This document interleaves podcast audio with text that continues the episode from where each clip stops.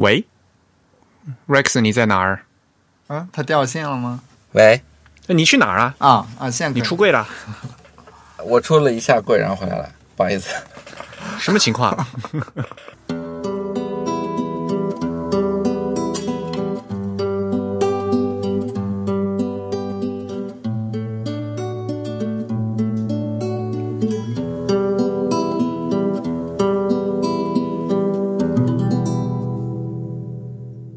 大家好，您现在收听的是 The Type 旗下全球首家用华语制作的字体排音主题播客节目《自弹自唱》。我们的字是文字的字，关于文字的畅谈，而不是弹唱。我们的口号是用听觉方式扯视觉艺术。如果您可以脑洞打开，我们的目的就达到了。我是您的主播汶川西畔东营居 Eric，我是主播黄浦江边清真语钱真语。虽然在小宇宙啊、荔枝 FM、网易云音乐、微信小程序上面这些都能收听到我们节目，但还是强烈的推荐大家使用泛用型的播客客户端来收听自弹自唱，因为我们是独立的播客啊，不附属于任何一个平台。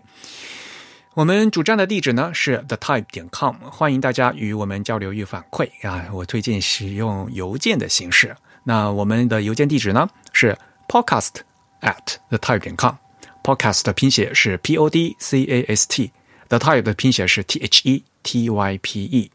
我们的邮箱地址是 podcast at the type 点 com。如果您喜欢自弹自唱呢，也欢迎加入我们的 Type 的会员计划。因为我们的播客只有声音没有图像，但是如果您加入我们的 The Type 的会员呢，每月将收到我们精心制作的这个会员通讯啊，里面会有我们这个播客的扩展阅读。比如说，我们两个主播在聊这个字体长得什么样的时候呢，我们就可以在这个会刊里面呢找到相应的图片。那么今天呢，是我们的常规节目的第一百五十期。嗯，因为是常规节目凑到整数，可能大家也知道了啊。这我们是一个西文经典字体系列。在今天正式节目开始之前，还是和大家呃聊几件事情。就刚才也不是说了嘛，这个会刊，呃，四月份的会刊呢，已经于四月二十号呃发给大家了。那这次呢是加量的一个三十六页的一个 PDF 啊。我们平时一般来讲，我们会刊是只有三十二页啊，这次呢又是加量的三十六页，而且因为这次涵盖了我们前两期的播客的。扩展阅读，那么大家知道，我们上次呢和有台博物志做了一个串台啊，叫博物志 啊，所以呢，我们四月份的会刊呢也免费赠阅给啊博物志的听众。那呃，也希望大家来体体验一下我们自弹自唱的会刊啊，也欢迎大家给我们多多提意见。那么在新闻方面呢，跟大家聊，嗯，聊一下哈，就是提醒大家，呃，在五月份啊，五月初因为是这个黄金周，大家会有休息嘛。那五月三号到五号呢，是国际字体大会 A Type I 啊举办的技术大会啊，TikToks A Type I TikTok。今年在呃五月三号到五号线上举行是吧？因为讨论的是技术话题，字体技术话题。那有兴趣的朋友千万不要错过啊！那当然还必还是必须要去买门票的啊！门票呢是四十八块钱的美金，大家可以到官网上面去购买。那当然了，呃，按照以往的传统的做法，就是你只要。买，因为这个是线上的活动，所以呢，你没有必要就是单场直播在线看，因为毕竟还有时差的问题啊。呃，他肯定会有录影。那买了票的观众的话，肯定到到后面的，你可以不停的看那个回放啊。所以呢，其实在线上呢也也挺好的啊，有这样一个有这样一个机会，嗯。那么另外一个活动呢，就是 Typographics 的二零二一年的活动，可能。大家还记得去年这场活动的时候呢，我和李志清呢也都参加了啊。那当时呢是在他们那个 Type Lab 啊做了一个演讲。那今年呢，Typographics 的二零二一年的它大会的会期呢是六月一号到七月一号。那么 Type Lab 所谓的字体实验室呢是三天啊，也是是在六月的。十七、十八、十九三天，他们好像给这三天分别做了一个主题啊，是一天是字体，一天是讲这个工具，另外一天是讲这个空间啊，就是针对教育和字体用户啊。那 Type Lab 这三天他们的这个在线活动呢是免费的啊，所以呢也欢迎大家去收听啊。这个是在六月的十七和嗯十七号到十九号，嗯，好，呃，在。进入今天主题之前呢，还是给大家播口播一条新字体的消息。因为这条消息的话，在国内的话，嗯，还没有正式的公布。那就是大家熟悉的大日本网评的东青黑体啊，东青黑体大日本网评在这个月初啊，在日本国内他发了一条新闻，他们已经做出了这个简体中文二三幺二版本的七字重的版本。因为如果大家买苹苹果设备的话，大家知道，就是苹果系统里面是自带东青黑体幺八零三零的版本的两款字，嗯，两款自重，也就他们是 W 三和 W 六啊，三六就是所谓的常规体和粗体，只有两款，嗯，两款自重，但是呢，这个字数比较多啊，是幺八零三零版本的。那这次呢，新字体呢是只有二三幺二的版本，所以字数会比较少一点，但是呢，有七款自重。啊，七款字呢，就是从他们 W 的零一二三四五六，从最细最细的有零啊，就所以是 W 零嗯这个版本。那因为是东京黑嘛，就所谓的和日本的 Hiragino 啊，日本 Mac 默认字体呢是匹配的啊，厂家都是一样的，所以呢，嗯，从这个最细的这个零啊，一直做到这个最粗的。六啊，零一二三四五六，当然上面还可以还有更多啊，但是这次这次制作的是是七款版本呢有所改进，大家去仔细看的话呢，这个西文和符号啊都重新设计过了，而且汉字呢也做了一些局部的修改。呃，大日本网评的官方呢是可以或已经开始发售了，那我看一下吧，如果有机会的话，我们再继续和大家另外找时间和大家聊这款字。真鱼，其实平时您也不用东京黑是吧？我会用，我在我在比较就是私人的场合会，或者说一个东西，如果我我是做给我自己用的，我可能会倾向于用它，因为我还比较喜欢这款字的一些细节。嗯嗯，但比较遗憾的是，我觉得他这次他为什么不往粗的方向做？他做了那么多细的，我其实觉得他的这个 W 六不够粗，我希望他有一个。到甚至到八这么粗的这样一个粗细，有的其实是有的，但是还没做完。嗯，对，因为 Hiragino 日文版的话呢是有更粗的啊，有。对对对，我就我就希望它这个简中版也有一个能到八那么粗的一个粗细，嗯，至少八那么粗啊，就嗯。我看一下哈，Hiragino 的日文版最粗有粗到，因为 Mac 系统也换了好多次嘛，换了好多次以后，其实它那个版本啊也发生了很大变化。哦，它有九，它有九，那么对对，从零一二三四五六七八九，所以呢就是有十款出气，对，嗯，而且它那个最新款的话，那个名字换掉了，换成 Hiragino Sans 了，对。啊，但是呢，为了保留这个向后金融的，其实你还是可以去下到就原来那款，就是所谓的 Gothic 的那个，因为它呃版本是不一样的，嗯，有点复杂，嗯。反正现在默认的中文版呢是 W 三和 W 六啊，字数多的。那这次新发布的是先发布了二零幺四二呃二零幺二版本的零一二三四五六啊。大家因为也知道嘛，这肯定它这个三和六是模板嘛。那这次重新做了以后，那就所以零是肯定又是重新另外另外设计的嘛。嗯。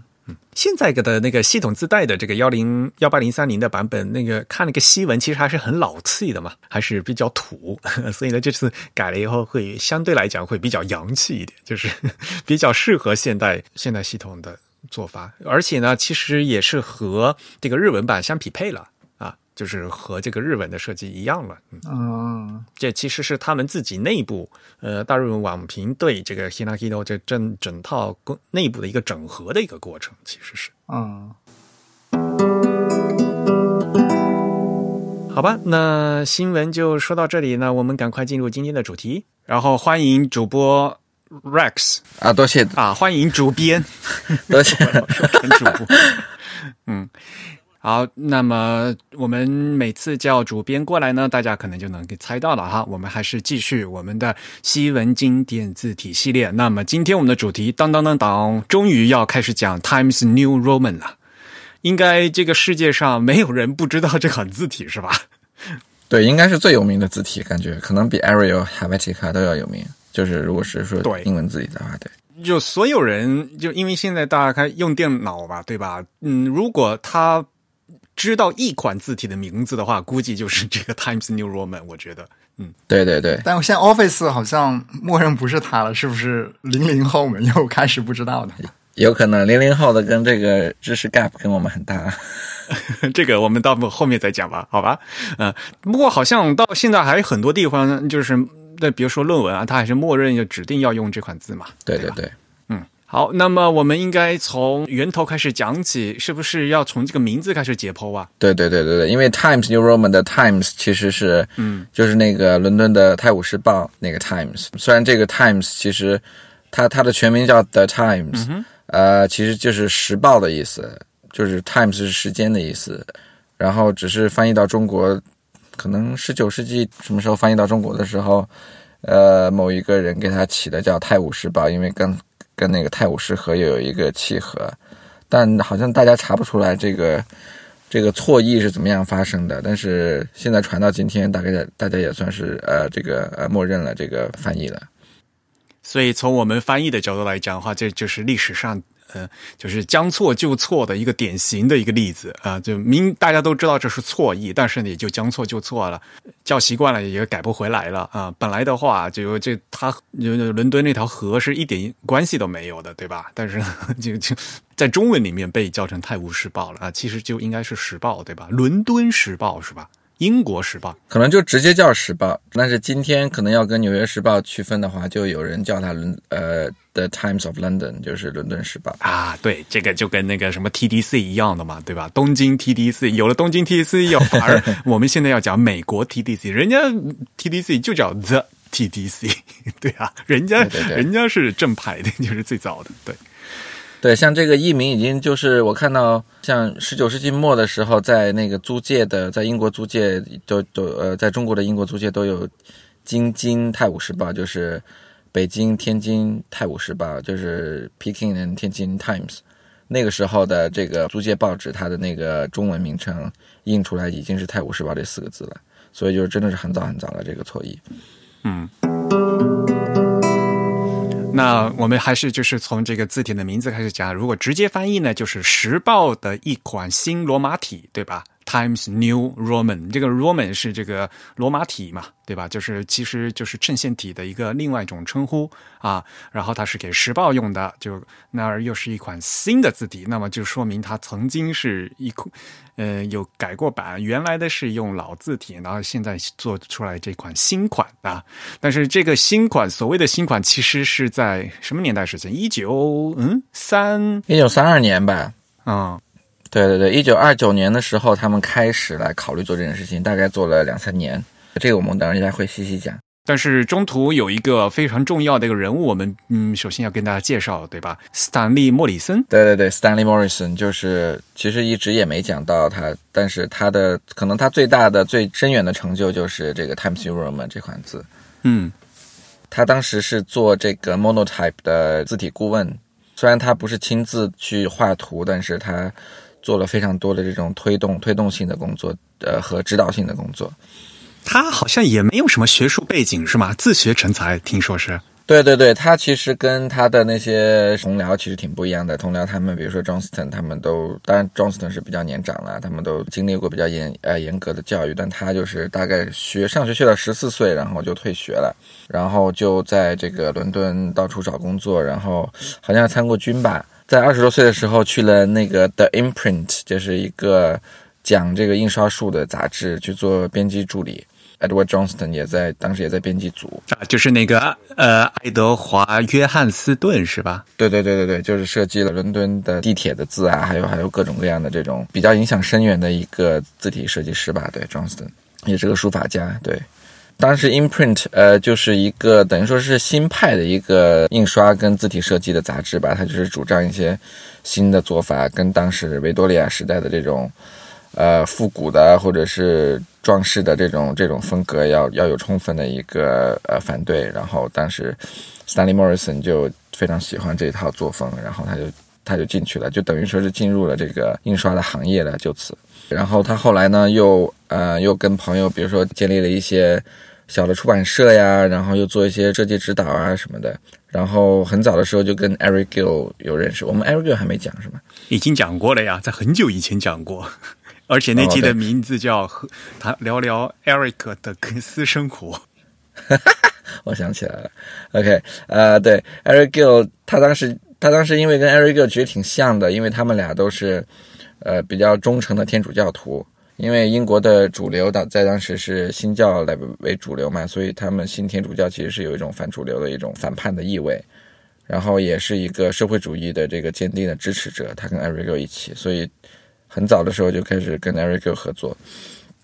他们俩都一起，比如说是主张一种现代化的人文的一种态度，而如拥抱一些新的技术。这个 Stanley Morrison 更强一点。然后比较讨厌当时的一种复古的，或者是用了很多 black letter 这种这种这种维多利亚时代的一些潮流吧。black letter 其实就是那个什么哥特体，就是那种德国的那种粗黑粗黑的。对对对对对对，就是德国用的那种很难很难读的。然后后来他进入 monotype 之后，就等于说是在这个 monotype 期间完全发挥了他的这个。虽然不是说是很上手，但是他有一个 vision，他有一个视野，他有一个呃态度，他有一个哲学，有一个思想吧，然后来推进了很多很多字体的设计，包括了等下要讲的 Times Roman，还有比如说 Gill Sans，就是跟 Eric Q 做的那个充满人文主义的那款非衬线体，还复兴了一些比较老的一些，但是又非常好读的字体，比如说 Bamboo，比如说 Bell，就是一些把一些。旧的一些，但是符合了当时的一个社会风气的一些字，然后复兴了。我就觉得很好奇，就为什么他会突然进这个 monotype，而且还他是做营销吧，是吧？然后他位置还排的挺呃爬的挺快，感觉。对，其实好像嗯，他虽然是做营销，但有点像那个，我觉得有点像，比如说 Steve Jobs 这这种营销，就是产品经理这种，就很能忽悠啊，他。对对对对对，就是说他他知道这个公司应该要做什么样的字体，然后他虽然不做，然后然后他也会卖，然后他也会跟别人打交道，也会跟出版社、跟报社打交道，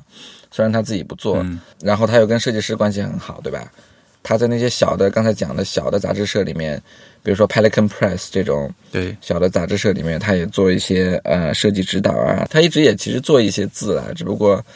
他的可能更擅长的工作是在于这种产品设计，就今天来讲，产品设计或者是营销这方面的工作。对，所以我觉得他也是一个蛮神奇的人，因为说说实话，他也就是没有太多的学术背景嘛，但是能混进这个字体这一行，然后呢，在蒙纳也也能爬的位置爬得很高，就是蛮神奇的一个人。所以到后来。有各界对他的这有各种评价，就是吧，好的坏的 啊，对对对，比较受争议吧，对，因为他个人的观点很强，然后其实有点像乔布斯吧，我觉得就是比较这种呃，有点狡诈，有点这种算计这这方面吧，可能很多人看不惯。嗯，反正这个很能忽悠，这是肯绝对的。对，到后来其实他他他自己都不做推广了，他去他去美国认识了那个谁，Beatrice Ward。嗯，就一个女性的一个呃字体的这样的一个，也不能说设计师吧，一个作者，Beatrice Ward，听说就是跟他的关系非常非常紧密，可能有私人也有一些私人的感情吧。然后 Beatrice Ward 还从美国专门过来英国的蒙纳，然后后来就等于在英国蒙纳做了英国蒙纳的这个 PR，这个这个公共关系做了这个公共关系做了营销这方面的工作，反而把他就推到了一个更高的一个。在后台指手画脚的这样的一个位置，这中文叫什么？比亚特里斯，Beatrice，嗯，Beatrice Ward 也是交际花，他们。对对对，是二十世纪字体交际花的，嗯，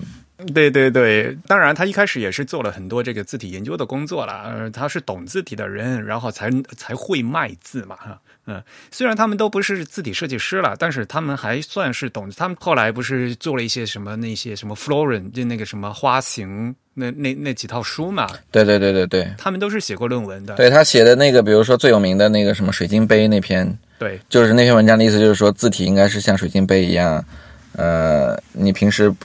不注意，然后呃不影响你的使用，然后但是你看的时候是非常美观这种。是要透明清澈的，但是要能装内容的。对对对对对其实这种思想跟那个 Stanley Morrison，甚至尤其是 Times New Roman 是很像的，因为 Times New Roman 等一下会讲到，就是它的设计思路之一就是说，他想要显示的中立，不想要风格化，所以他们俩的紧密合作，其实就让这种风格字体的这种哲学可以在蒙纳就是发扬光大了。因为我们的这一整个这个衬线体的系列的话，是从历史上面开始讲的嘛。那如果大家可以回去听我们这一前面以往的系列，我们最早的从比如说法国的刻字工，从加拉蒙，呃，然后呢，从后面的什么迪多家族啦，然后再讲到比如说呃博多尼呀、在。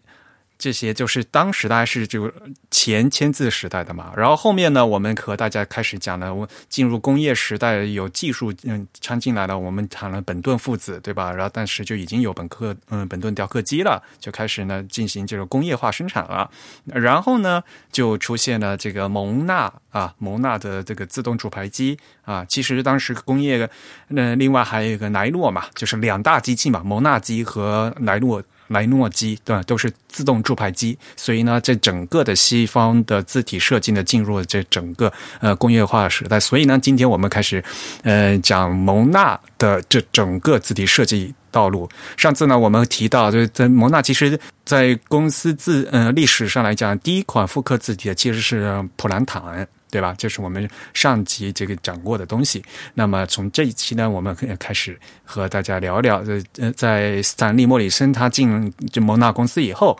呃，创作出来的最有名的一款字体就是 Times New Roman，对吧？嗯、那我们是要讲讲它的制作过程，应该就是从呃斯坦利去忽悠这个时报开始，对吧？对对对，其实一开始是斯坦利没想去找他的，然后是二九年的时候，《泰晤士报》首先去找了蒙娜，说我们是最近推销广告，你们要不要买个广告位？因为蒙娜当时是呃印刷界一哥嘛，嗯，然后就是说你们这种广告客大客户要不要来我们这边做广告？因为当时 Morrison 已经在蒙纳有一个比较高的位置了，然后当时莫里森据说是挥着拳头非常生气，然后说你们给我白给钱，我们都不想做，就大概是这样的意思，就非常生气。但是泰晤士报后来就知道这事儿，就因为他也是比较受尊重嘛，所以嗯，就专门去请他，然后让他给泰晤士报讲一下为什么。他对于《泰晤士报》这个它的印刷的一些水准这么这么这么大的意见，所以这样子，Morrison 才是等于说是进入了这个项目。对的呀。他在一九二九年的十月二十九号的这个《泰晤士报》上面有一整版嗯，叫专门叫 typography，然后呢再讲字体，就觉得很神奇啊！就是当时为什么会有一张报纸，然后花一整个版面在讲字体排印，然后呢，其实仔细一看呢，都是莫莫里森写的那些文章，然后再再扯说什么真正的字体设计应该是怎么样的，然后呢，时报现在用的字体应该是怎么样的，报嗯真正的报纸字体应该是怎么样的，那边开始扯。这个是一九二九年十月二十九号的事情。因为 Morrison 进入这个项目之后，其实当时没有一个今天来看比较这种规程化的一个过程，就是给这种项目应该是怎么做的。不像如果你今天去蒙纳，你说你要做的话，他们一步一步怎么来。当时其实莫里森进入这个项目之后，他其实就做了很多自己的研究，然后他据说是做了一份很大很大的书，就是大到就是当时，呃，《泰晤士报》本来的那个呃原版用这个这个这个原版报纸那么大的一本书，然后就放了很多这个原版报纸的这个影印上去，做一份第一份的这个研究报告，然后当时给他的出版人看，呃，后来出版人这个做了一个委员会之后呢，就专门来解决这个问题的时候，他有写过不同的报告发表，然后来推销自己的这个想法。然后一直到第二份还是第三份报告的时候，他才决定说我们应该设计一份新的字体。他之前其实考虑过一些其他的字体，比如说 Perpetua，就是 Gill 的那个一个衬线体，然后他觉得啊太大了、太圆了、太宽了，呃，不适合这个经济类的这个需要需要比较用嗯、高效信息的这种报纸的媒体。然后他还考虑过 Cheltenham。Cheltenham 是好像是《纽约时报》还是纽约《纽约客》用过是吧？然后他也觉得不是很满意，然后一直到中间，然后他们才说，OK，我们需要一款新的字体，我们需要拿一个已有的我们比较满意的字，然后通过一些修改，然后来做一款新的字。这个时候才开始做这种 Times New Roman 的一些雏形。嗯，所以其实他还是做了项目研究的，对吧？然后呢，还写了报告，然后进行了对比，最后得出一个结论。对对对对对对，就是不像说今天这样子是一个比较比较严谨的一个，可能有个 team 然后来做这件事情，然后比较可能有有的时候甚至比较走流程的。他我觉得是用了一些比较激情跟自己的想法，然后做了不同的。比如说，给出版人做了一份巨大的一个特别特别特特别有震撼力的一份报告，然后对今天其实都看一下，都还挺值得的。像那本很大的书，他用了二十四 point Bamboo，当时是可能是最大的出版物了，就尺寸上来说。哎，那时候已经有 Bambo 了呀。对对对对对，好吧，其实我们可以下次跟大家讲讲本博这款字啊，嗯，这是后话了啊。不过当时因为毕竟是要说要给这个报纸做字嘛，所以他们的整整个思路就是想在有限的空间里多塞进字嘛，所以就想把字挤进去吧，就是所谓的要更经济的。他的意思就是把字做窄，然后呢就横向啊，不是那种所谓的原来那种圆滚滚的字嘛。对，做窄，然后甚至做矮一点，因为你纵部你也不想让它有太多的这种浪费太多的空间。所以他们很多字体，他拿过来，像 Perpetua，他拿过来之后，就是先会考虑把声部跟降部做短一点，然后再挤一挤，看看看看能不能挤下来。对的，所以这个事情就和他们之前做那个 Plantan 是一个思路嘛。Plantan 他们虽然是从格朗荣的那个原稿拿过来的，可是最后他们就是拿了一个 old style 的的这个所谓的旧体字嘛。但是呢，他们又用又用一个新的方法重新画了一遍，对吧？把这个 x 高拉大了，然后上下这个升降部就又又给又给消掉嘛，对吧？就整个思路都是一样的，对对，其实 Times New Roman 其实也是一样的一个做法，就是 Morrison 拿铅笔做了一些修改，然后 Morrison 就把这个修改的一些意见发给了当时广告部的一个插画师，是跟他已经有合作很久的，叫 Victor Lardent 拉登，呃，拿给 Lardent，然后 拿给 Lardent 去画具体的字稿。所以就是，其实跟当时做 Plantain 有点像。对对对，在当时的蒙纳公司里面，大家都知道蒙纳当时是一个就是铸牌机的一个卖机器的一个公司。然后呢，他们在这样一个公司里面，里面有个字体部啊。当时不是那个他们那个做字体的，其实是那个 Pierpont 嘛。对吧？我们上次讲那个呃，普兰坦也说过嘛。对对对。其实里面像美有美国人那个 Frank 嗯 h i m a n Pierpont，然后呢还有那个绘图师嘛，那个那个那个叫什么黑子 Stenzer，就当时是他们两个人一起先先画那个普兰坦的嘛，对吧？然后这次呃，他们要决定做这个项目的时候呢，就是莫里森先就把那个破。普兰坦先拿过来，那个比例呢还是挺好的，但是觉得要做的更现代、更干净一点，然后就把那个衬线削的更尖锐了一些嘛，就拿给他们另外一个就是设计部的，他们原来是咱做广告的那个叫维克多拉登拉登特。拉登特，所以实际上，呃，真正画字稿的人是这个是 Victor 是吧？是 Victor 拉拉登特他画的。对，就是其实有三部吧。就从今天的角度来看，当时就是几十年来大家都觉得是 Morrison 跟 Laden，Morrison 主要做，然后 Laden 次要做。但是从今天的二零二一年的一个功课来看，可能就是呃 Morrison 跟 Laden 一起做了这个初稿。然后当时当然也有那个 Pierpont 跟那个呃 Stelzer 的那个意见，然后最后做具体的一个呃最终的一个稿件，然后给工人去师傅去开始呃铸造的时候，还是要请了蒙纳的当时的绘图室的各个那些绘图工们来参与，然后来做了。那些绘图工之前讲过很多都是女性，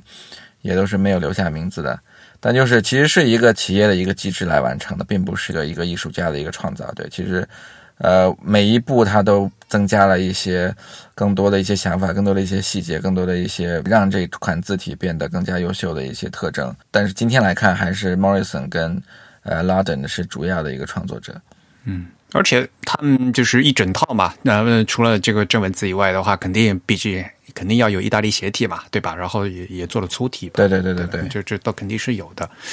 嗯，对，其实过程可能也没有那么顺利。呃，像是今天那个 Matthew Carter 做了很多呃微软的字体的一个设计师，讲他的父亲就是 Harry Carter，当时也被 Morrison 请去做了一些嗯呃类似 Times New Roman 的一些工作，但是后来也没有被选中。所以其实就是这个过程其实也并不是一帆风顺呃风顺的，可能也是请了一些外部的设计师做了一些顾问啊呃这方面的工作。但是时间还是挺快的了，像我们说的，二九年开始想做这件事情，然后三二年就已经已经出来了。但是三二年出来的时候，他们还做了一些其他的工作嘛，比如说，当时他的报纸的整个标题字还是黑体字，他们要做了一个 titling 的一个一个一个标题的一个字重，然后他们也重新画了呃《泰晤士报》的那个皇皇家标志，就是你现在今天看《泰晤士报》。你还可以看到它那个皇家标志在那个头版的那个标题那个地方，那个看起来很高大上的那个那个狮子是吧？对对对对对，其实也是个误用，因为当时 当时他们其实没有皇家的这个许可来拿这个东西，只不过他们当时创办的时候，他们那个建筑物，他们那个 building 是十八世纪、十七世纪的时候是一个是一个国王的一个皇家的一个印刷所，所以他们觉得啊，这个这个印刷所出来的东西肯定可以放当时皇家的标志。所以他们就自己就擅自放上去了。其实，哦，是吗？对对对对，他后来改版了，改版不是还写还写了什么 Royal Edition，就是皇室版本。对对，其实跟今天，尤其跟今天的皇室没有任何关系，因为今天的是温莎王朝嘛。然后他们报纸创办的时候还是汉诺威王朝呢，十八世纪的时候，对，所以就用的时间都不对。因为今天如果你在英国看到皇室许可的品牌，他们放的是今天的温莎的标识，对。所以他们其实是一个传统，一个误用的传统，就像《泰晤士报》这个译名一样。就是这个《泰晤士报》现在那个英国英国皇家徽章上面嘛，就是左边一个狮子，右边一个那个独角兽嘛，然后对吧？对对然后有个有个徽带，上面写着那个那个是那个是法语吧？Dieu est mon droit，是拉丁语还是法语？法语。Dieu 是呃上帝嘛，mon droit 是我的权利嘛，就是中文叫什么？君权神授。还是叫什么乳权神兽，神和我的权利嘛，就是就看起来很高级的样子。嗯，对，其实是乱用的。这个就是《泰晤士报》的刊头，对他们也给那个刊头那呃重新画了一下。对对对，旧版的刊头是用的是那个哥特体嘛？你刚才说黑体，应该就是那个 black letter，就是哥特体，就是大家想象中的那个《纽约时报》长的的的那个样子的那个字体。对对对对对对对。就新版的话，就是画成这个 New Times 的嘛，就是我 我们所谓的现在的 Times Times New Roman 的这样一样这样的一个样子，对吧？刊头也换掉了，就是刊头的字。对对对，其实这种字你可能在德国这种国家比较保守的国家，或者是美国这种想要复古的国家才能看到。现在基本上很很少有英国的报纸还是这种看头了，几乎没有了。对对，这个就是就是所谓的看起来很高级的老传统呢，就传到了殖民地嘛，传到了美国大陆嘛，而真正英国他们自己已经不用了。是的，是的，是的。所以现在你到美国看，还有很多那种报纸，他们那个看头都用的都还是那种老式的那种哥特体嘛，就感觉很古老的样子。爱装，其实。呃，其实我还想讲一下，就是其实这两年关于 Times New Roman，刚才我们讲了 Times New Roman 这这个比较这种正式的一个正史吧。但其实自从九十年代以来，其实有一个新的一个说法，关于 Times New Roman，搞得像一个侦探侦探小说一样。一一个比较有争议的说法，那个是胡扯吧？就是我也听说过，你觉得是吗？呃，就好多人都说这个是胡扯，对我感觉也是胡扯，但是我还觉得挺好玩的，就还可以聊一下。我觉得作为八卦，你说说啊，就是好像就是 九几年的时候，然后就有一一个比较有名的字体设计师叫什么 Gerald Gimpa，然后他说他当年买了一些这种老的蒙纳的美国蒙纳的一些文献。然后他在那个文献里面找到一些字稿，是跟 Times Roman 是一模一样的，是比 Times Roman 要早了二十多年，是一九零五年左右设计的。当时设计师跟 Stanley Morrison 都可能还没有进蒙纳呢。然后当时设计师叫 William Starling Burgess，就是一个美国的设计师，所以他当时就给业界宣布，就是说其实那个他们入门并不是 Morrison 设计的，Morrison 只不过是作为一个奸诈的一个 广告人，然后然后把这个设计偷去了。只不过是 Burgess 当时设计之后，因为他 Burgess，你今天讲 Burgess 这个人，就是他这个设计师。大家都会记得他是当年给莱莱特兄弟做坐飞机的是吧？飞机，对对对对对，做他设计的飞机，设计的船，就是一个天才一样的设计师。没有，所以啊，就是大家一讲，呃，就是说啊，呃，William Starling Burgess，然后我去查这个人，然后啊是设计师，一看，嗯，人家设计的是是飞机啊，不是字体啊。对，而且听说是他先做了这个，呃，蒙娜当时找他做设计，然后他就画了一个草图，然后就这么呃，就是 Times Roman 这个草图。然后画完之后，听说他就看到了莱特兄弟的这个飞行的一些计划，然后他突然就对这个航空业充满了兴趣，然后他就放弃了自己设计，他就去找莱特兄弟做这个飞机设计去了，这还挺逗的。就觉得设嗯设计字体没啥意思，嗯，老子去设计飞机去了，对吧？对啊，呃，所以 Gimpa 就说啊，当时我们这个字体其实没有没有做的很成，没没有完成嘛，其实。然后当时听说蒙娜还想推销给《时代》杂志，然后也没有推推带成呃那个推销成功，然后就等于这事儿就一直要到九十年代这个文献出来之后，这件事情才被爆出来，就是据说是，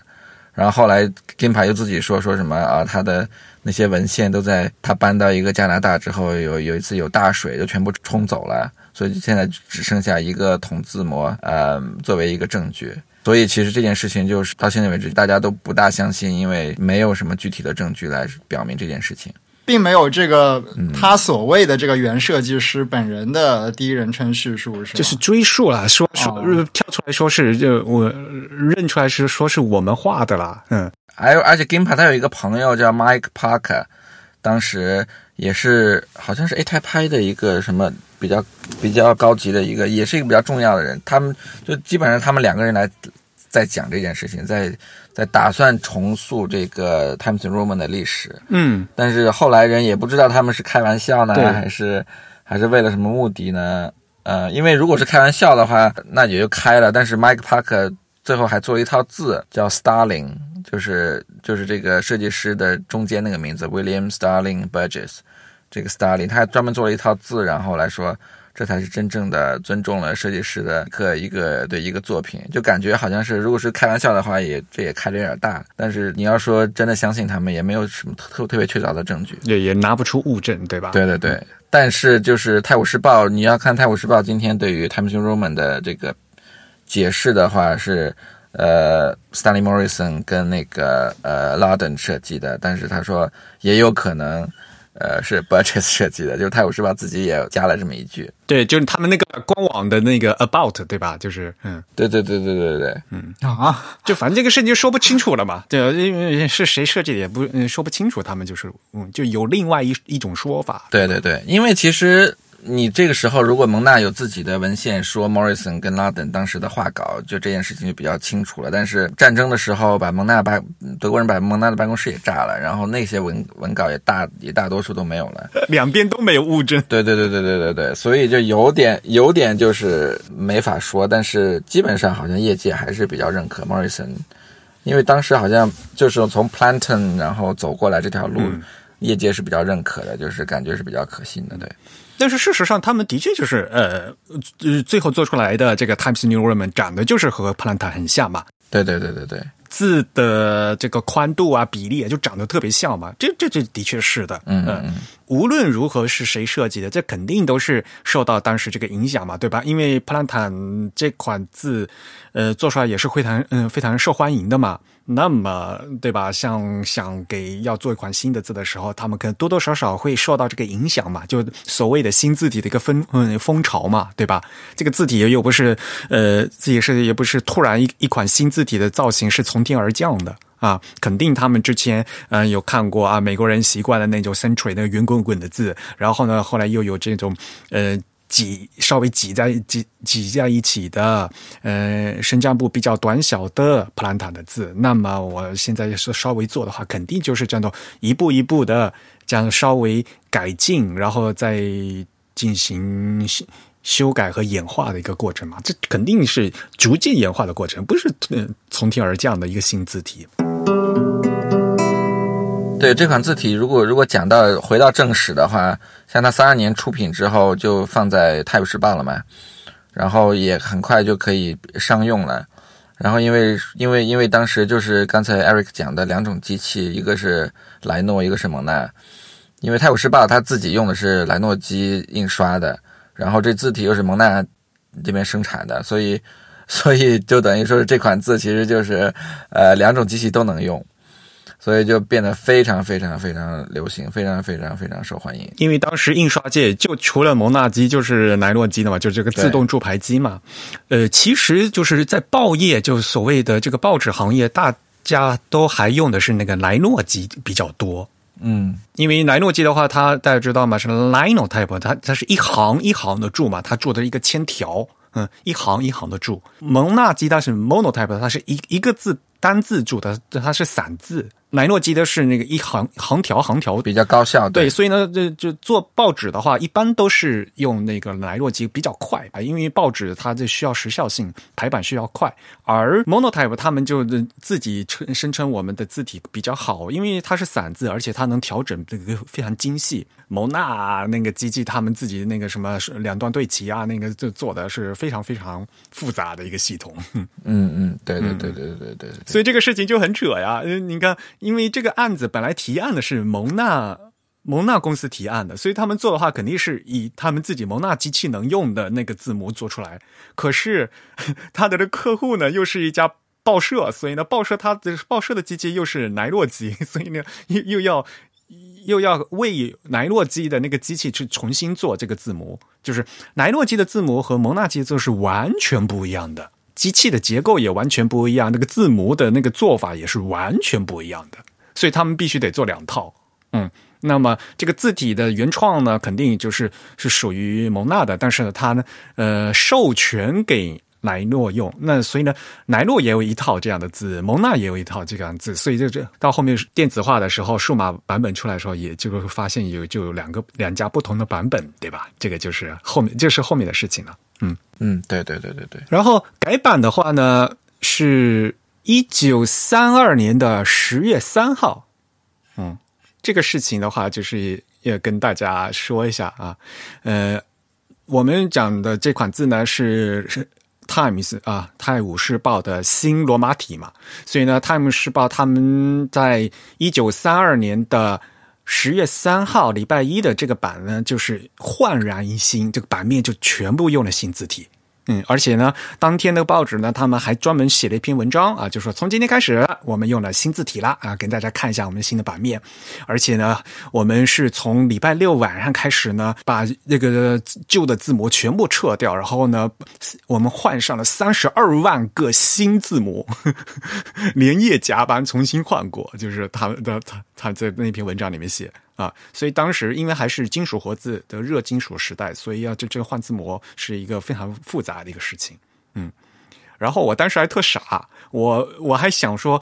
不不咱们这播客也要做会刊嘛，到时候呢，我会在会刊里面给大家放一张图，就是前后就 before after 嘛，对吧？要前后对比嘛，啊，就改版期这个新版呢是十月三号的新版，那我把这个图放上去，然后我就一直在网上找这个旧版。这个就我，所以我就找完，这个十月三号是新版的，我就找十月二号的报纸，没有，我一直找找没有，后来这一拍脑袋才才发现，我我我我我犯傻了，就是当时的《泰晤士报》一九三二年的十月二号是不出报纸的，因为那天是礼拜天。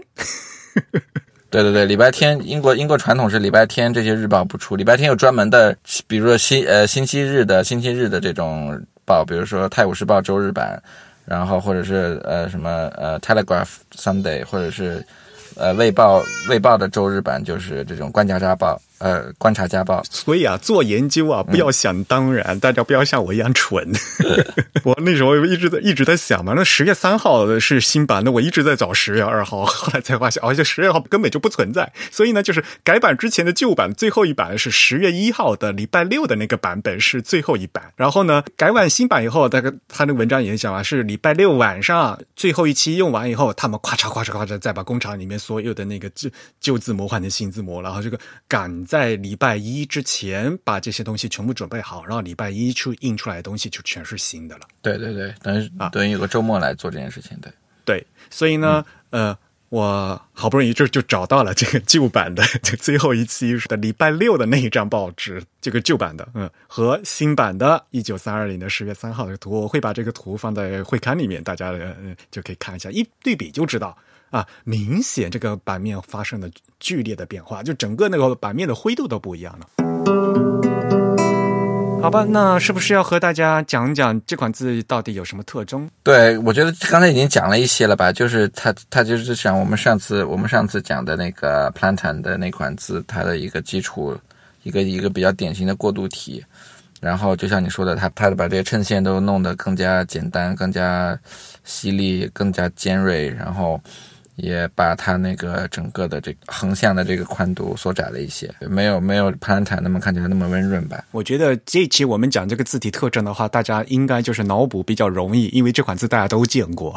对对对，然后之前的话，因为我们也讲过普兰坦嘛，对吧？他们是从普兰坦改过来的。原来我们在上期说普兰坦的时候，就觉得啊，普兰坦好粗啊，好黑呀、就是那么把普兰坦的那个粗黑的衬线就削掉一些，呃，就长成就变成了这个 Times New Roman 的样子嘛。对对对，因为它本来也是给报纸这种比较粗糙的一个印刷品来做的，所以它削的，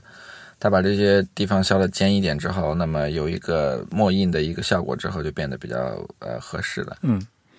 但是呢，我很想和大家强调的一点，就是因为它这款字的出身，它本来就是为这个报纸设计的，而为报纸设计的一个一大重点，就是为了能放上更多的内容，它其实是比较挤和窄的这款字。我后来就是有机会就读了那本那个 Stanley Morrison 他他写的那本书叫什么？呃 Tale of Types 嘛，然后在那本书里面啊就有这个书籍版的 Times，嗯，哇，就和报纸版的完全不一样，就是就明显就宽，所以其实后来就是在一九三八年，蒙纳他自己出了一款就就为书籍做的 Times，然后这款字后来就被称为 Times Wide，就是因为 这字很宽，就明显那个字的就大啊，然后这看起来的效果就很不一样。嗯，对对对，就是大家也知道嘛，这对于细纹来讲，它是变宽字体，这个比例是很关键的。那你这个比例的整体变化以后，就完全，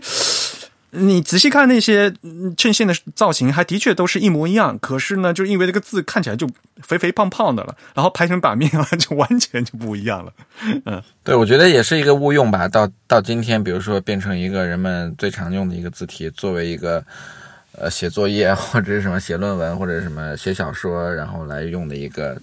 字，我觉得也是一个误用吧，因为看起来真的太窄了，然后太对太难读了，其实嗯。所以嘛，这个是我们后来讲的嘛，因为它莫名其妙就成了一个默认字体，好像大家都，如果你用衬线体的话，就就就就用这款字。可是事实上呢，对于衬线体来讲的话，嗯、Times New Roman 它其实是一个很窄、很挤的一款字啊。就和那个 Helvetica 一样嘛，对吧？大家就是说啊，呃，Helvetica 就都成为了无衬线体的一个代表，最代表。那默认你说无衬线体就是 Helvetica 或者它复刻的，那，它的的山寨版的 Arial，就大家都一样。可是那也是一款标题字啊，那也是字，作为那个字体排出来的话，那也是字距超密的嘛。对对对对对，所以如果要排正文的话，不，其实那些嗯，对吧？瑞士派他们都要用那个 u universe 嘛，就 universe 嘛，对吧？就是那个字句有拿出来完全不一样。对对对，其实就是款特种字体，然后又被又被误用到一个更广泛的一个领域了。其实因为因为 Morrison，我们刚才讲过，他跟 Eric Gill 做的一些很多字体，其实是非常尊重一些呃人性呃一些一些一些书法一些这种呃历史的特征的。所以 Morrison 自己做完 Times New Roman 之后，就会就会就会说说啊、如果 Eric Gill 这种人，或者是当时那个呃工艺美术运动的威廉莫里斯看到这款字，肯定会说啊、这款字体太机械了，太太狭隘了，太固执了，没有没有那种上帝的人性的这种感觉。就是他自己也知道这种字，其实这款字其实是非常特别的、非常特种、非常给那个特种的情况来用的。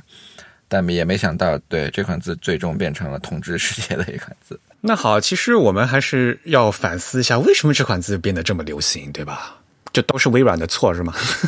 对对对对对，应该就是技技术原因吧。原来就是一款报纸的这个字体嘛，对吧？这款字做完以后，一年以后就是可以单独卖一件。一开始的头一年好像还就是时报自己用嘛，就不能。蒙娜他们一直一一直都做这个事情嘛，对吧？就是我专门给你做一件事，那么在一开始的这款字，你有一个专属权，就一开始的一年或者三年，这个看合看具体的合同。嗯然后这个时间一过了以后，那我可以对对对，卖给其他人，就可以公开开开始卖。所以这款字很多很快就是公开开始卖了，对吧？然后我觉得就是这整体的，我们这个整个字体史上一直都是有这样一个习惯，就是说，其实那个 Word 他也说过嘛，你觉得最好、最容易读的字体，其实是你看的最习惯的字体。就是你看习惯了，然后你就觉得这个这款字好读了，因为这款字如果铺天盖地的话，你平时看的报纸也是这个，你看的书也是这个，然后你自然而然就觉得这款字容易读了，好读了，就是读者也会有这样的，在不断加深对这款字的这个理解。对对对，其实 Morrison 他的一个思想就是说，他非常注重这种传统，所以他设计的时候，他当时本来设计就是就是要往这种熟悉的程度来设计的，因为他觉得他当时很反对包豪斯的设计，他就觉得这种东西人们看起来都太怪了，一点都不让人熟悉，一点都不是人们平时看到的东西，这种设计怎么能够变得变得呃让大家能接受呢？所以他当时他设计的每一款字都是有一个非常。非常一个呃重视的一点就是说跟传统的关系，跟大家能不能看顺眼的关系。所以 Times Roman 这个它设计的本身，它从设计的角度也已经是比较顺眼了，再加上它它的应用，像就像你说的，又是这种非常广泛的一个媒介，呃，比如说报纸跟书，所以所以就变成一个更加更加这种加持的这样子的一个在熟悉度上加不。不断加持的这么一个过程，所以后来本来是只有报纸印东西嘛，结果后来就是连书啊，然后所有几乎就各种各样的印刷品都用这款字了，连那个什么大英百科全书也是用这款字的，是吧？对对对对对对，因为 Morrison 当时其实是在业界非常那个什么，有有有权利跟画师地位嘛，所以只要他推一款字的话，那么各个各个各个方面都会跟进的，对，就是不断的忽悠嘛，呃，就是大家都一起用嘛，对。然后大家，嗯，看了习惯了，也也就觉得嗯也没什么不好啊，对吧？然后就大家一起用呗，就所以铺天盖地就都是这款字了。嗯，对对对。不过后来就是他们自己也不断的改造吧，有有好多这个活字方面也有很多这个家族也做了吧，对吧？就是有很多自重啊什么的。对，应该是做的非常多的，这么这么多年，而且技术不断的变化，到微软之前都已经有了非常非常非常多的版本了。然后，那可能招牌那些也不断的用，我们先把那关略过吧。其实，我们说这款字之所以这么流行的话，其实就是因为现代来进入电子时代的话，就是因为微软它也是把它做成这个默认字体，对吧？对，这最主要的，我觉得就是微软 Office Windows 这个这个系列的统治地位，对不对？而且当时是 Word 的默认字体是 Times New Roman。啊，是吧？对，应该是因为就是它在非数码的领域很流行，接近一种标准，所以微软也选了这个作为它这个数码写作或者说出版工具的一个默认字。我感觉因果关系是这样吧，就是因为微软其实它作为操作系统，呃，它操作系统的界面它没有用 Times，对吧？对对对，我觉得是，我觉得我记得有一对有一段时间美国的公文也是要求，就是有一段时间是 Cor 呃 Courier 嘛，就是那个那个打字机字体。然后 Corel 之后就变成 Times New Roman 了，就是绝对是有一套这种在专业的领域，因为 Office 之前它卖的是这种政府机构、大企业，还有这种专业的这种法律、这种律师行业，呃，财务机构，所以应该是 Times New Roman 已经在那些领域非常的这种重要了，然后，然后，然后它才变成一个比较自然的一个呃选择。在 Windows 和在这个 Microsoft 这边的话，就嗯微软他们一直和这个蒙娜走得很近哈，就是他们呃要字体了就让蒙娜来做，对吧？当时呃要无衬线体的话，那也也也让也让蒙娜来做一款，所以就有后来就有了 Arial 嘛，对吧？嗯，当时就卖授权。那么蒙纳他自己呢有 Times New Roman，然后呢就卖给卖给了那个。嗯，微软。那随着微软 Office，然后 Word 这个默认，那就走遍了全世界，就是大家就都认识这款字了。嗯嗯，对，就是 Times Roman，就是即使是早期，就是刚才 Eric 讲到 Times White 这种字体出来之前，当时其实给《泰晤士报》已经做了很多呃家族扩展了。比如说之前讲到标题字，然后他当时也做了粗体跟呃意大利体。呃，其实当时其实莫里森他是不想做意大利体的，因为他有一段时间他觉得，呃，当时有一个理论就是说，英文应该要抛弃意大利体，因为觉得意大利体在阅读起来太太跳跃了，或者是太阻碍阅读了。然后他也是因为，因为大家都习惯了这个这个这个阅读意大利体这样一个传统，所以嗯，他也放弃了这个想想法，所以他当时也给 Times New Roman 做了意大利体，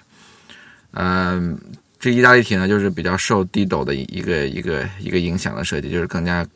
更加这种现代化的一种呃呃做法。然后粗体其实也是粗体，其实你看起来跟 Times 跟它的正体其实差的还是比较多的，因为粗体感觉对比就更加强烈，然后更加窄，更加看起来垂直，看起来几乎像是两呃两套字体一样。不过反正从这个。它的那个搭配的思维上讲的话，就是意大利体就是和这个罗马正体的话有这个区别度，就反而就可以突出这个意大利体本来他想表达的意思嘛，对吧？要不然的话，从设计上来讲的话，它这个意大利体真的是就完全不搭的嘛，就跟那个罗那个原来的罗马体，对吧？嗯嗯，对。然后大概就是当时当时就大概出了这么多这么多字形吧，然后一直到要一直到就像我们说的这个呃。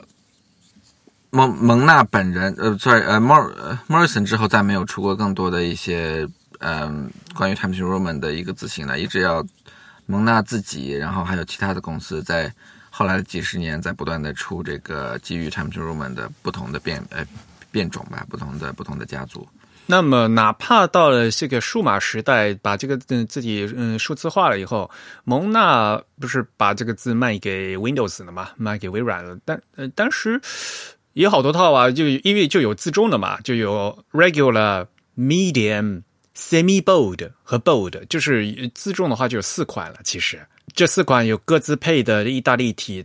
蒙纳它其实还有另外做 extra bold，就是超粗体，嗯，然后 condensed 就是所谓的窄体，还有蒙纳其实还有做他们叫 seven，就是七点，就是给那个小字号用的。就然后这个 seven 这套系列，他们还还有。就是所谓的 regular italic、bold、bold italic 也是都有的。就是其实这个 seven 现在看起来，我们就其实是那个视觉字号嘛，就是为小字号就重新再另外做一套嘛。嗯嗯，caption 现在一般叫 caption 什么啊？对对对，嗯。那不管怎么样，就是在这个 Windows 的这个版本，反正是带的就是就所谓的这这有四级自重的这个版本，嗯。然后后来就变成了那个微软的所谓的什么，呃，网页的核心字体的嘛，对吧？就是在就所有机器都必备的啊。对，因为因为其实苹果这边它也有一款是 Linotype 的 Times 这款字，其实也是跟 Times Roman 基本上是一样的。对对，主要就是两家嘛。刚才我们也说了，本来这块字的是蒙纳他自己的，但是呢，又给莱诺公司是做了授权，然后用在。原来传统的就是莱诺机的用上，所以呢，莱诺呢，呃，微软找蒙纳买的授权，然后苹果和阿杜比找的是呃莱诺做的授权，啊，所以两边他们这个字体的是来源不一样，然后呢名字也不一样。嗯，我觉得 Linotype 的 Times 要要明显比那个 Monotype 的好，我不知道是不是我的偏见。我也觉得是我们的偏见，我也觉得是好，我也觉得是。对，对就是它，尤其是它的这个所谓的 regular 的这个一般自重，就是这个最普通的这个自重，我觉得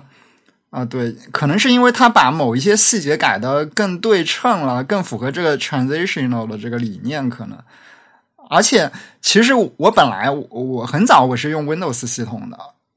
我大概是一零二零一零年以后才开始长期用 Mac 系统的，在这之前，我其实并没有觉得 Times New Roman 是呃多么好的字体，我只是知道它非常的常见，然后各处都能见到。但是我等到我换到 Mac 系统之后，然后我突然我不知道怎么样，我就突然有一天就觉得，实际上好像没有很多同类的字体能比 Times 更好了。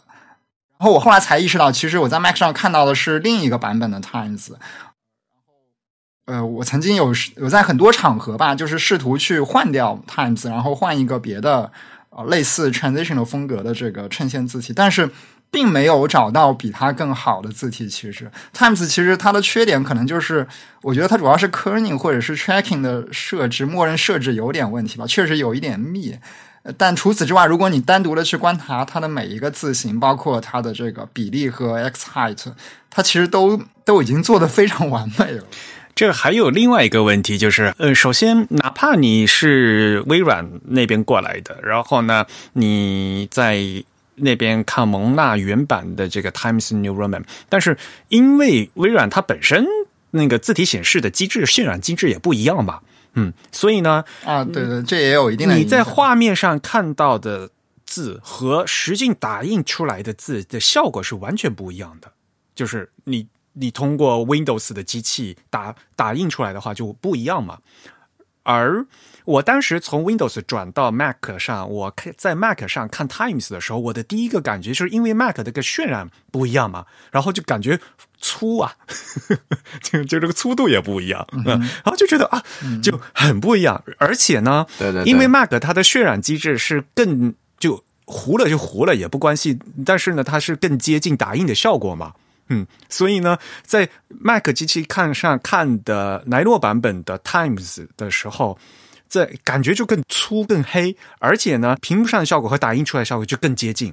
这是我我亲身感受，就觉得啊，所以这样看起来就就觉得和在 Windows 呃，当然了，本来在画面上看起来效果就很不一样，呃，然后呢，根本他们就不是不是一个套字体，所以呢，这个感觉还是非常不一样的。但是事实上，其实是一家嘛，对吧？嗯，是一款字体的两个版本，因此呢，他们那个字宽是是一样的。所以呢，你把你用，比如说用 Word 排的一个东西，你把那个字体从蒙纳版的 Times New Roman Roman 改成莱诺版的 Times，这个排版是一样的，就是至少不会串串行啊什么什么的。大家也知道嘛，你换了字体的时候，因为那个字体宽度不一样，那细纹就容易串行嘛。就整个排版它会乱掉嘛，改行位置也是不一样的。但是呢，那毕竟这是同原来是本一家字嘛，所以呢，你即使换了字体，这个整个排版呢还还是一样的。但是呢，如果你仔细看呢，还是有一点点区别啊。像莱诺版的那个 Times 的话，就是 Mac 上面那个版本，那个大写字母 S，它个衬线是是斜的，就不是垂直的。微软版的那个蒙娜版本，你去看它那个大写字母 S 的衬线，它是垂直的。嗯，还有啊，比如说特征字的话，就是像嗯阿拉伯数字的五，苹果的买的莱诺版本是那个五是带衬线的，就是那个横杠的右右边是有一个小小的衬线的。但是微软家他们从蒙娜买的那个版本的话是没有。还有呢，就是一个最最明显的区别是那个意大利斜体，意大利斜体的小写字母 Z 的这个长的形状是完全不一样的。那个 呃，莱诺家的，就是苹果的莱诺家他们那个版本的话，那小写 Z 它最后最后一笔是弯曲的，的圈儿带一个圈儿的，就是就很就很典型那个迪多式的那种花体的这个感觉，嗯。蒙娜他们那个版本的话，就是直直的，嗯，就是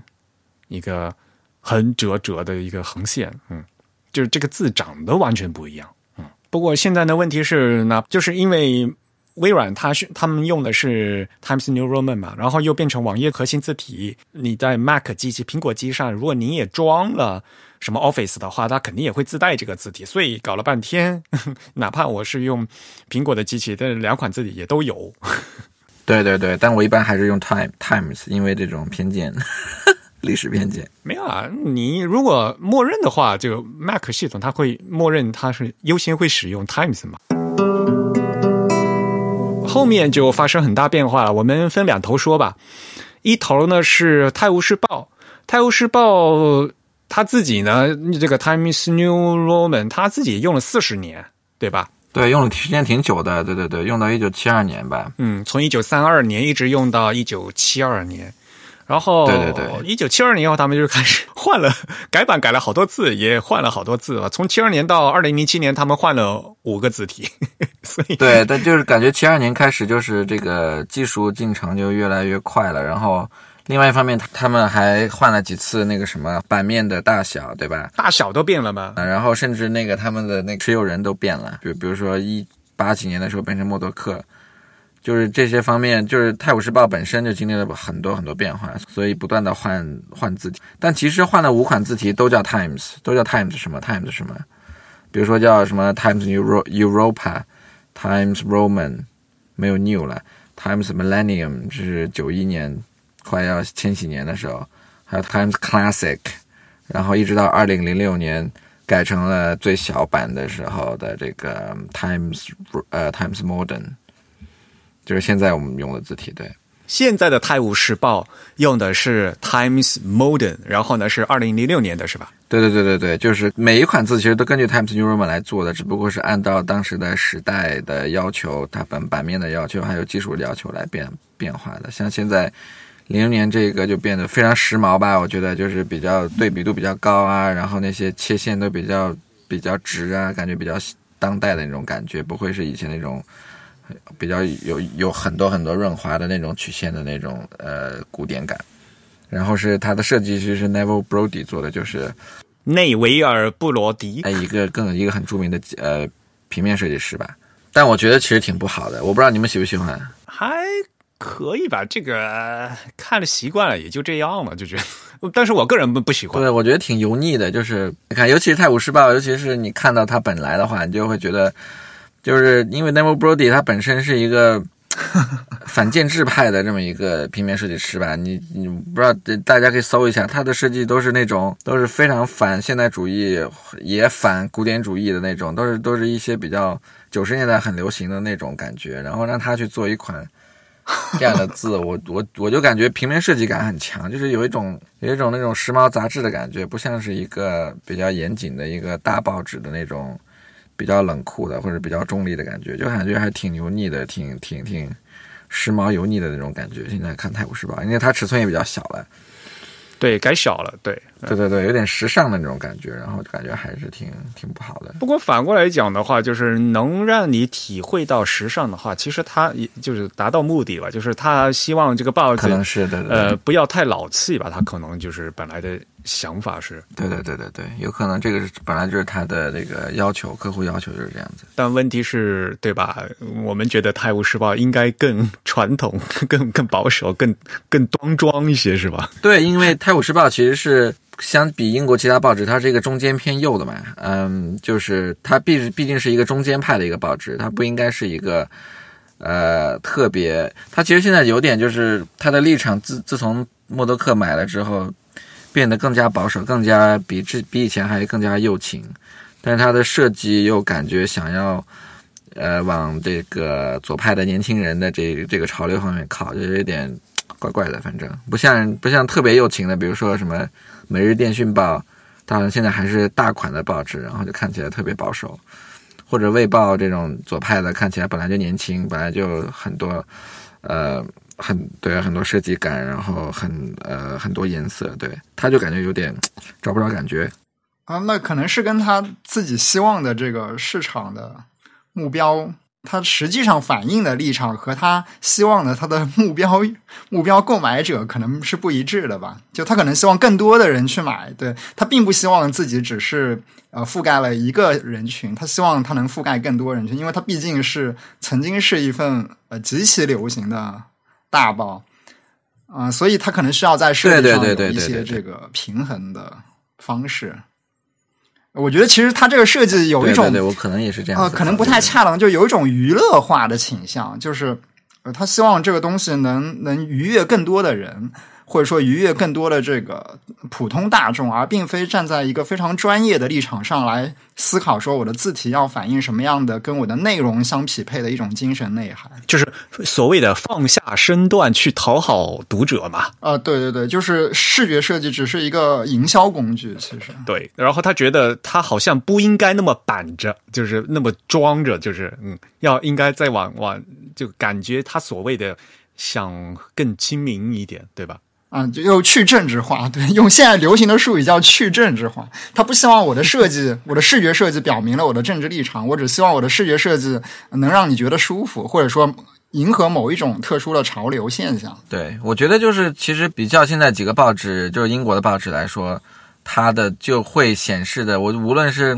它的考虑是怎么样，但就感觉会比较拙劣，因为你像《卫报》，它当然就就就非常优秀了，然后你像。这种《金融时报》这种，它本来就是嗯什么的，它当时做了这种粉红色的色的纸，这种设计又感觉是一个比较合适的一些做法。然后现在《泰晤士报》这种比较拧巴吧，你可以说就是它的屁股在哪里，跟它的眼睛在又在另外一边，这种比较拧巴的感觉。但整体上又感觉又不是很像《卫报》那种时尚的感觉，或者是年轻的感觉，就是那种有点像老人化了一下妆那种感觉，对，有油腻感，就是我讲的，对对对。所以现在他们那个网站上面用的也是也是就所谓最新版的 Times Modern 对吧？网站上的那个包那个字体。对对对对对对。所以大家可以过去看一下，就是和我们大家所谓的对吧？嗯，Times New Roman 已经差距很大了啊，就是它现在新的字体的话，嗯。好，我划分两头。那么，这是《泰晤士报》本身后来改版的情况，是变成这个样子了。那么，我们再来说 Times New Roman 这款字后来怎么样了啊？它被它东家抛弃了以后，然后就有很多各种各样的模仿和复刻了，对吧？对，各种各样吧。我觉得，尤其是这几年，就是这种复兴，感觉有很多很多很多优秀的字体，比如说，呃，Claim 的那个 Temples 啊 d m b o s 啊 d m b o s 哦，是吗？嗯 d e m b o 就是那个，也就是时间的那个西班牙语嘛。啊，OK。e b o 嗯，西班牙语。对对对，是非常优秀的字，然后大家大家都可以看一下。其实那个之前讲过，那个为了这个呃，为了这个他们觉得的这个 Times New Roman 证明的这款字 Starling，就是 Mike Parker 做的这款字，其实也是大家可以可以值得看一下。其实很多字。他都试图修复 Times 的 Times New Roman 最大的一个问题就是这个这个这个太过于经济、太过于狭窄的这种问题。对，太挤了。嗯，甚至就是有有一些不是专业的自己设计师，比如说有一个什么艺术团体吧，感觉呃艺术设计团体叫 Time，呃，他们出了一款字叫 Times，呃，Newer Roman，就是更新一点，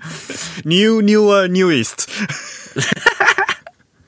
对他们一个一个 newest 的字体，然后他们就说啊，我们什么都没改，我们就是把宽度增加了百分之二十五，然后现在现在现现在超爽，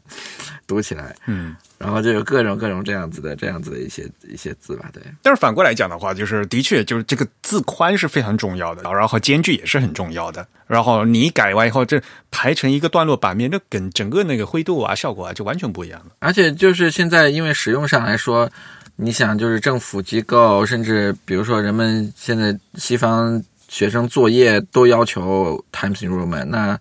肯定不是很适合的，应该是用一些新的这种字体，然后来然后来替代的。对呀，嗯，对。另外，我还想讲一下，我那天跟佩然聊起 Times New Roman，然后他给我说，你有没有看这个东德的一个，他们就拷贝了 Times New Roman 的这个设计在东德，因为东德当时没有 Times New Roman 的这个渠道嘛，所以他们就自己设计了一款字叫 Timeless。Timeless，这个这个梗儿啊，嗯，对，当时他们设计 Timeless 是为什么呢？是要给东德的那个马列全集排版。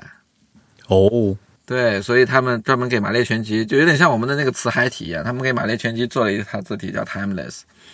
然后还然后还挺有意思的，大家可以看一下，因为。虽然在西方 Times New Roman 感觉大家都啊，大家都用的已经不想用了，然后就很烦了。然后在东德当时其实是有种那个佩然讲洋货的感觉，就是挺时髦的，然后还挺难得的，所以是个挺时髦的选择。然后他们排了这个个马列全集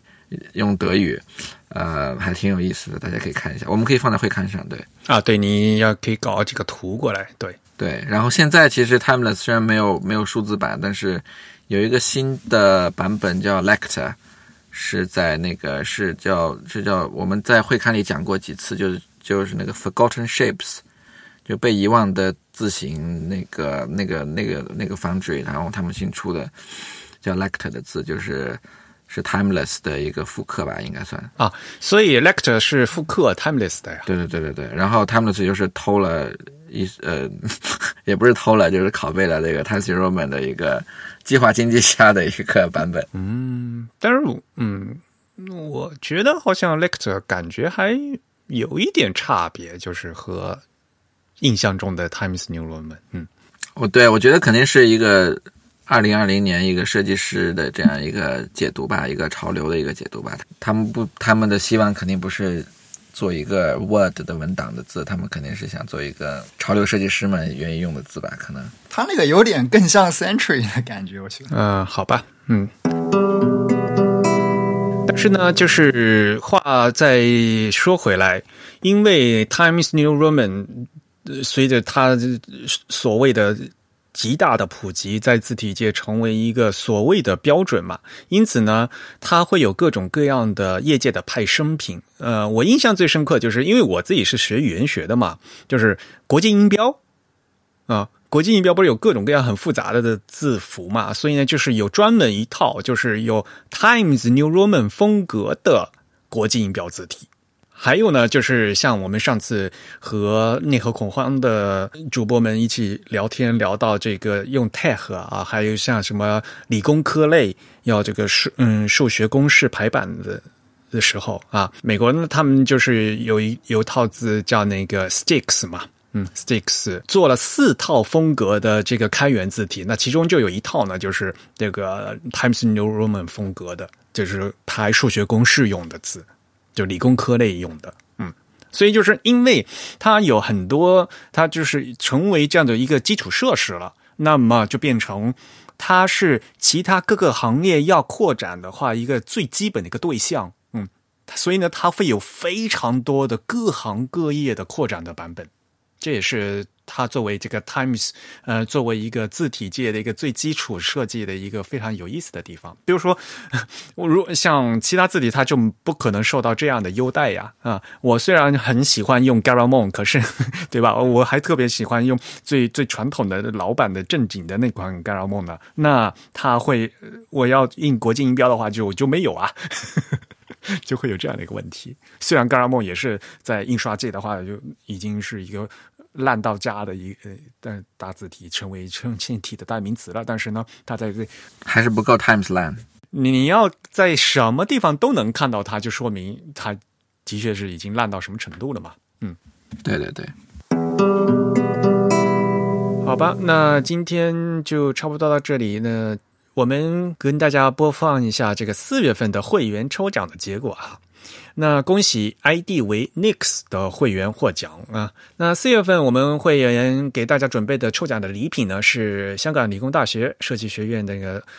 郭思恒教授他的新作啊，《自行城市：香港造字匠》这本书啊。这本书，嗯，里面有什么？呃，货车楼板字啦，马路画线啊，画牌字啊，霓虹灯啊，还有什么胶牌，嗯，胶片招牌字啊，就是各种工艺过程，还是非常有意思的啊。嗯，我们也再次恭喜啊，这位 ID 为 Nix 的会员获奖，嗯。那也希望大家积极参与我们这个下一个月的抽奖活动。大家也知道啊，我们大概呢是在中旬的时候，两期播客当中的那个礼拜二来给大家发播呃会刊。那么呃五月份的会刊预计呢将在五月十八号礼拜二啊发给大家。那么在这之前在籍的会员都有机会参加五月份的抽奖活动。好，那我们今天节目就到这里结束。我们也再次感谢 Rex 今天再一次来到我们的节目做我们的嘉宾，为大家介绍了又一款经典的字体以及它背后的一些设计的故事，以及它后来的一些发展和变化。那如果我们的听众有什么意见或者反馈呢，都可以写信告诉我们。我们的邮箱地址是 podcast at the type 点 com，p o d c a s t at t h e t y p e 点 c o m。同时呢，我们在新浪微博、在 Twitter 以及在微信上的社交网络账号都是 the type t h e t y p e。大家也可以在 Facebook 上搜索 the type 或者 type is beautiful 来关注我们。好，感谢大家的收听。那本期节目的嘉宾是 Rex 啊，是他躲在衣柜里完成的，辛苦了我们的主播主编。好，本期节目由真鱼和 Eric 主持，是由 Eric 在 Mac OS Big Sur 上剪辑制作完成的。感谢大家的收听，我们下期节目再见，拜拜。拜拜，嗯。嗯，拜拜。